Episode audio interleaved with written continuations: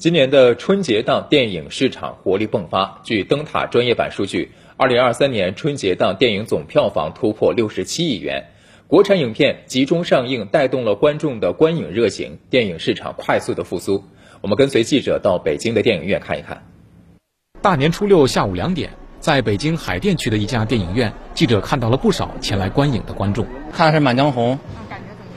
感觉就是场面很宏大，咱们传统戏剧的那些乐器配乐，我感觉情绪递进呀，包括转换，我觉得都很喜欢。看《流浪地球》一看了三遍，觉得一的特效做的很不错，然后据说二也不错。你买那个票大概花多少钱呀？一百块钱左右。影院负责人告诉记者，这个春节假期，他们的观影客流迎来全年最高峰。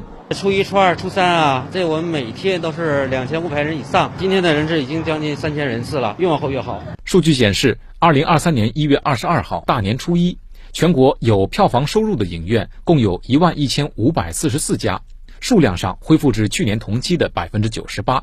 今年春节档上座率明显提升，截至一月二十七号十七时。二零二三年春节档场均人次达四十七点一人次，较二零二二年春节档每场提升了十人次以上。